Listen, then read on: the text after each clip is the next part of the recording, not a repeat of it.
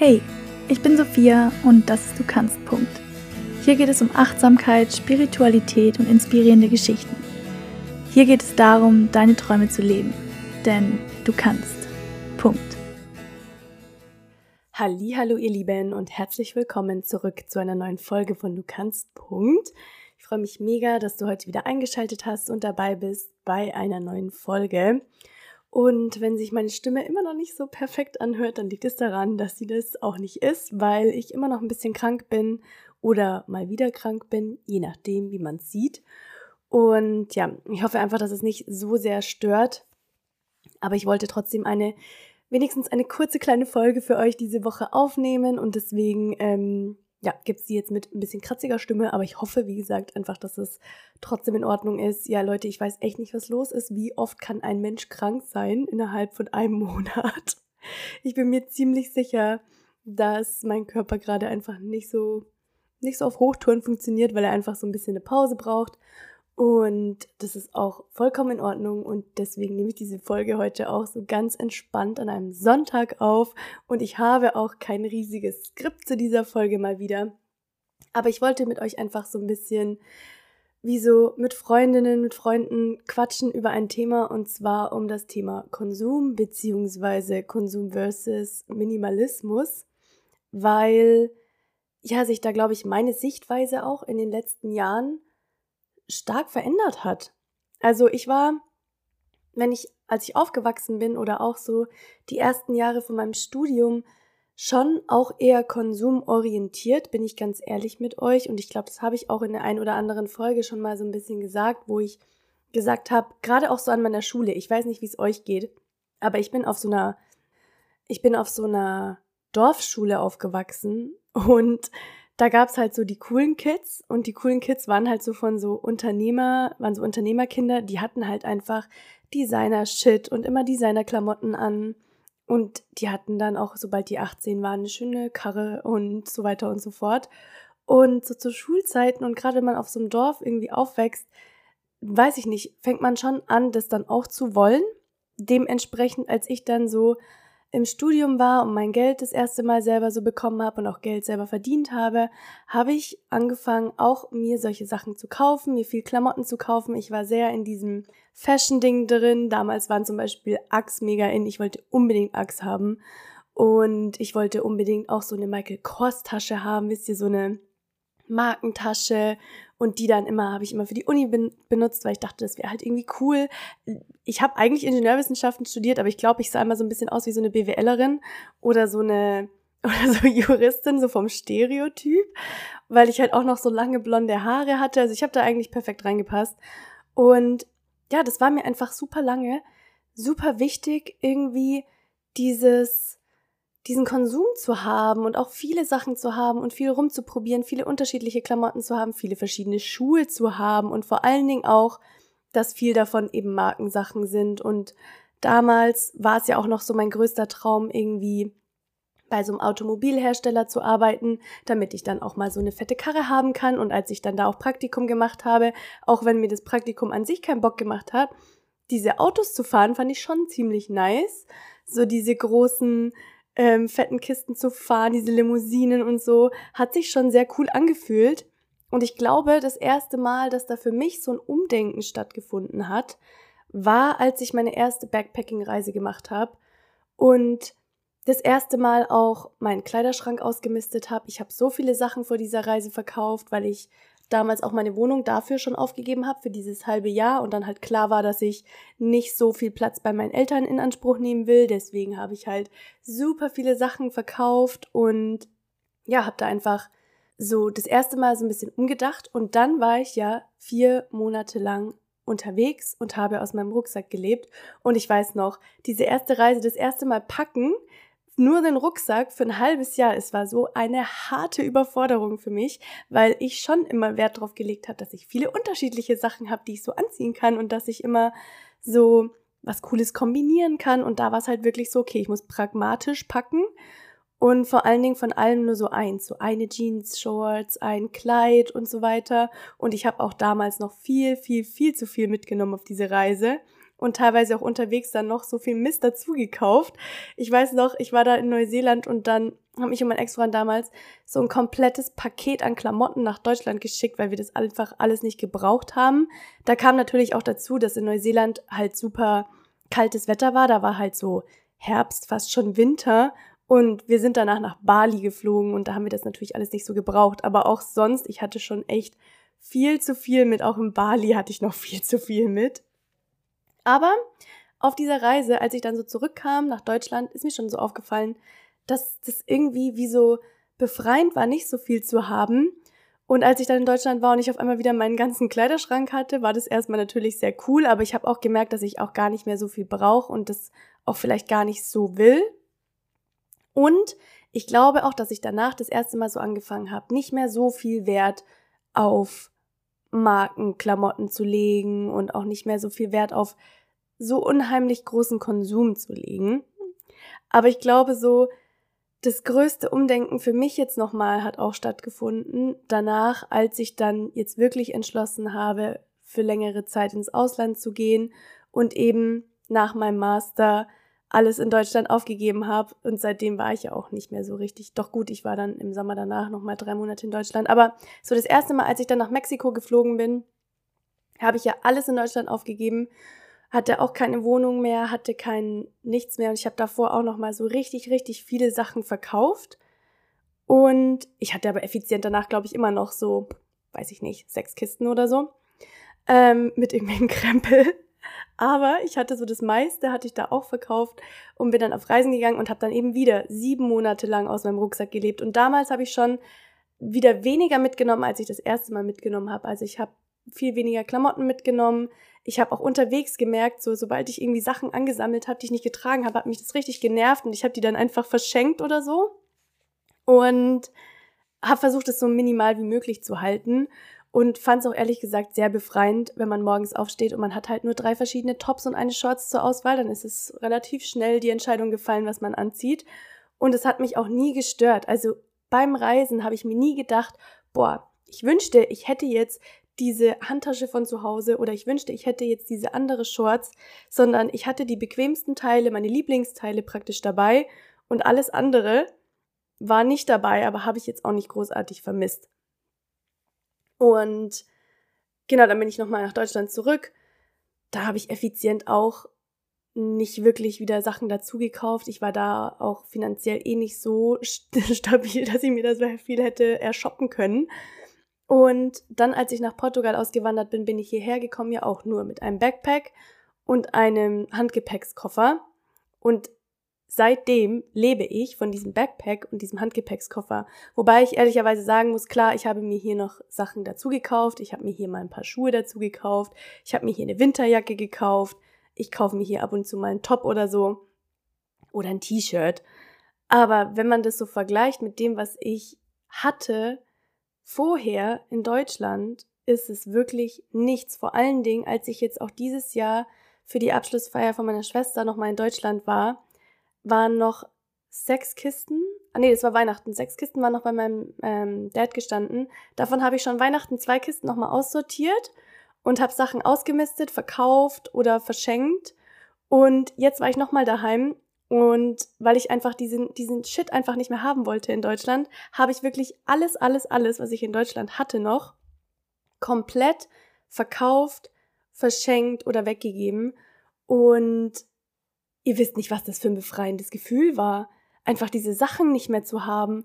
Das ist irgendwie, ich habe jetzt in Deutschland nur noch so halt so ein paar Winterschuhe und ähm, so ein Wintermantel und solche Sachen, wenn ich eben so Weihnachten rum mal nach Hause will, dass ich halt nicht mehr das alles kaufen muss. Sonst habe ich in Deutschland einfach nichts mehr. Und eine Kiste mit Erinnerungsstücken, so alte Bilder und solche Sachen. Sonst habe ich nichts mehr. Und ich habe wirklich nur die Sachen, die hier in Portugal in meinem Schrank sind. Und da nervt es mich schon manchmal, wenn sich zu viel ansammelt, weil sich hier jetzt auch schon ein paar Schuhe angesammelt haben und ich muss jetzt auch mal hier so ein paar Sachen ausmisten und verkaufen. Ich habe da noch nicht so richtig die perfekte Plattform hier gefunden in Portugal, aber das wird sich auch noch ändern.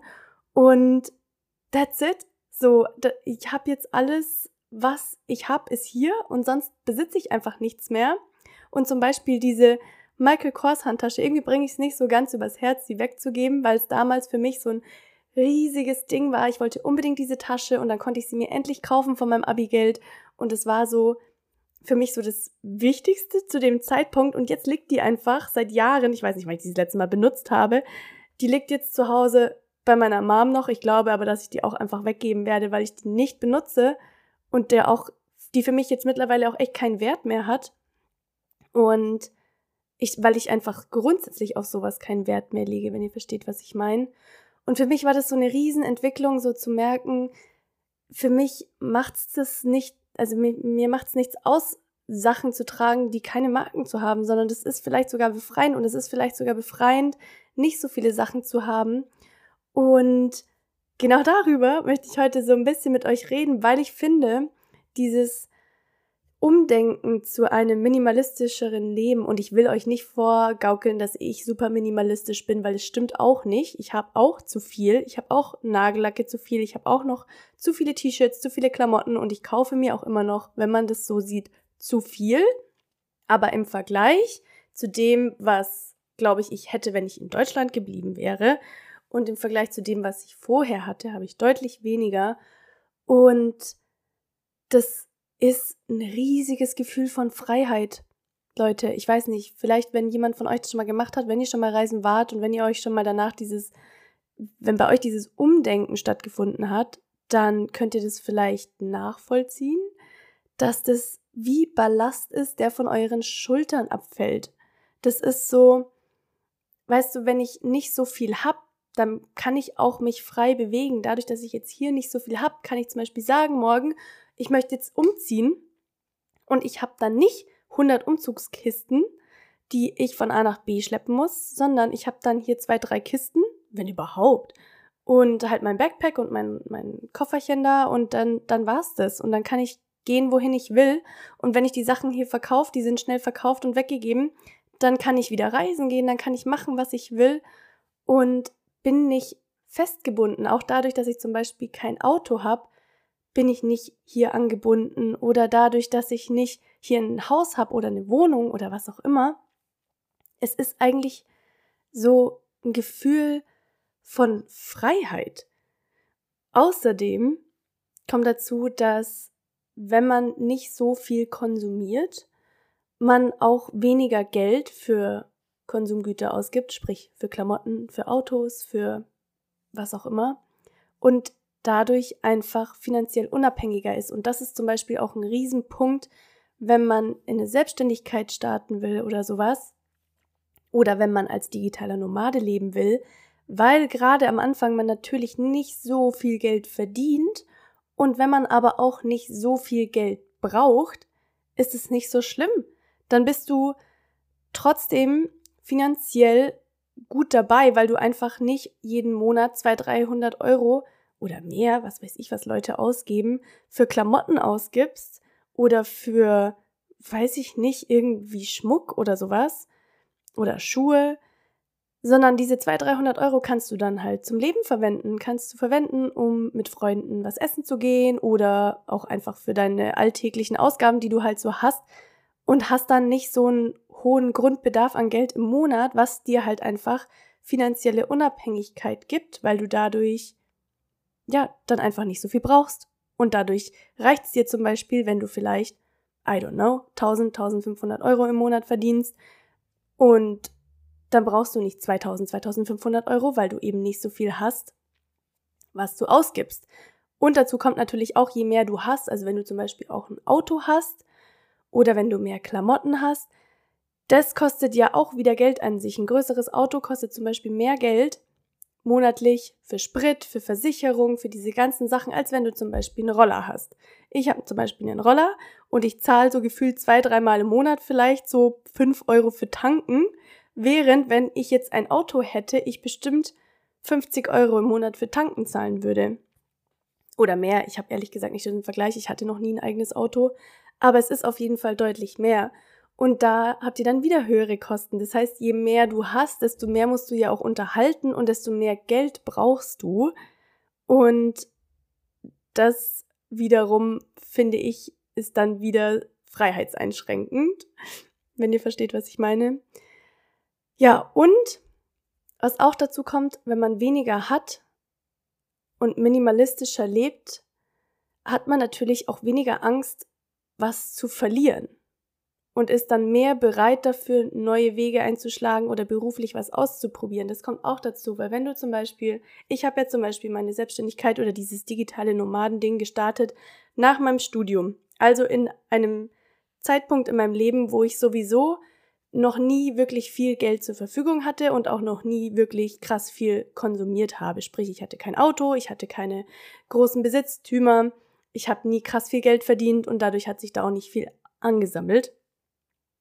Und dementsprechend hatte ich auch wenig Angst, was zu verlieren, weil ich hatte ja effizient auch nicht wirklich was zu verlieren. Deswegen finde ich es zum Beispiel auch schwieriger, so einen beruflichen neuen Weg einzuschlagen, wenn man schon in der Karriere drin war, weil dann hat man halt schon mal gut verdient, dann hat man schon diesen Lebensstandard und dann ist es natürlich viel schwieriger, den aufzugeben. Aber wenn man zum Beispiel von Anfang an anfängt zu arbeiten und sagt, okay, ich spare mir alles, was ich an Geld über habe, aber ich gebe jetzt eben nicht Unmengen an Geld für Klamotten aus oder ich gebe jetzt nicht Unmengen an Geld für mein Auto, für irgendwelche einfach Sachen, die ich jetzt nicht unbedingt brauche aus, dann bist du später auch eher bereit dazu, wenn du sagst zum Beispiel, okay, der Job taugt mir nicht mehr, ich gebe das jetzt auf und ich probiere nochmal was anderes, weil krass viel zu verlieren habe ich nicht und mit weniger Geld komme ich auch zurecht, dann ist da dieser Sprung weniger scary einfach.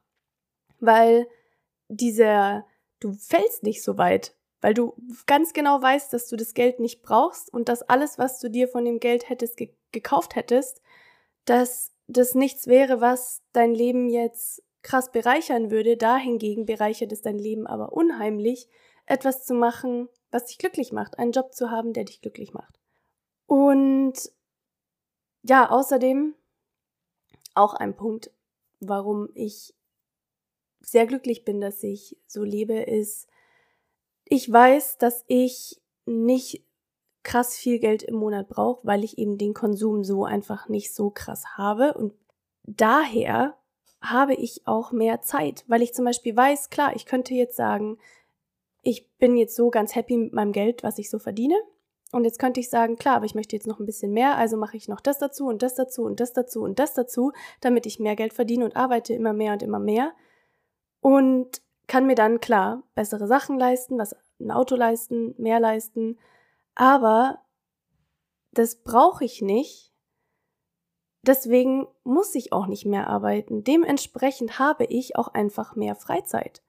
Ich habe mehr Zeit, das zu machen, was ich gerne machen möchte. Ich habe mehr Zeit am Strand zu verbringen. Ich habe mehr Zeit mit Freunden zu verbringen, weil ich einfach nicht so viel arbeiten muss, weil ich auch nicht so viel konsumieren will, wenn ihr versteht, was ich meine. Weil klar, wenn ich jetzt ein großes Auto haben wollen würde, wenn ich jetzt ein Haus haben wollen würde, wenn ich jetzt, weiß ich nicht, richtig viele Konsumgüter haben wollen würde, dann müsste ich viel, viel mehr dafür arbeiten, um das alles zu haben und hätte dann aber dementsprechend auch nicht so viel Zeit einfach. Und deswegen ist Minimalismus auch immer Zeit und halt auch Freizeit, mehr Zeit für dich. Und das finde ich ist auch ein sehr, sehr großer Punkt und deswegen finde ich, ist es auch so wichtig, das zu überdenken, wie wir konsumieren. Weil ich finde, weil ich finde, wir denken oft gar nicht so drüber nach, sondern wir kaufen einfach und machen und wir leben in diesem, in diesem Strudel drin und überdenken das gar nicht. Und erst so zum Beispiel bei mir durchs Reisen ist mir mal so gekommen, was das eigentlich für ein Strudel ist und wie unnötig das eigentlich alles ist, was wir hier machen.